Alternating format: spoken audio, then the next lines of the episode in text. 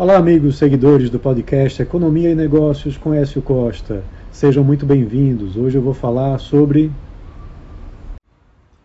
a balança comercial brasileira, que teve um superávit de 9,8 bilhões de dólares no mês de agosto. O resultado é 137,8% maior que o registrado no mesmo período em 2022.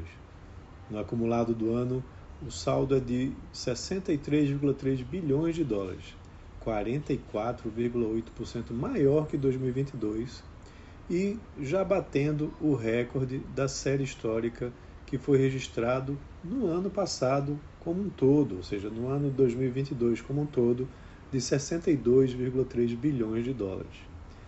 As exportações avançaram pouco em valor na comparação com 2022 uma expansão de 1,4%, puxadas mais por uma elevação do volume, ou seja, da quantidade exportada, de 15,8%, com a queda nos preços internacionais de 11,6%.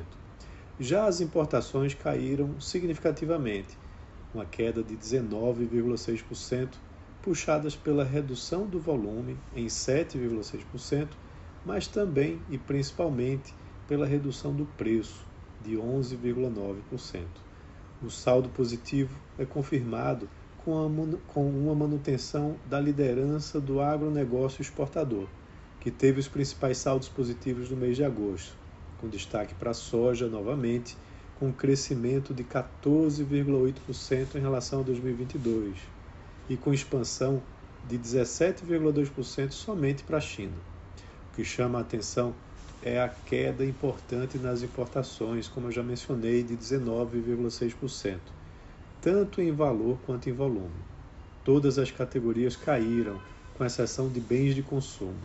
A queda foi puxada fortemente pela redução dos preços internacionais dos combustíveis, uma queda de 24,1%, e também de fertilizantes, que caiu 56,5%.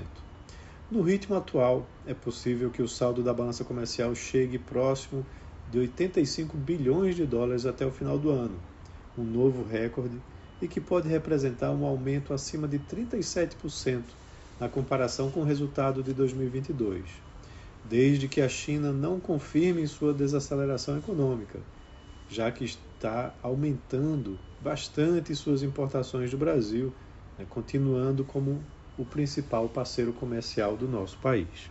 Então é isso, um abraço a todos e até a próxima.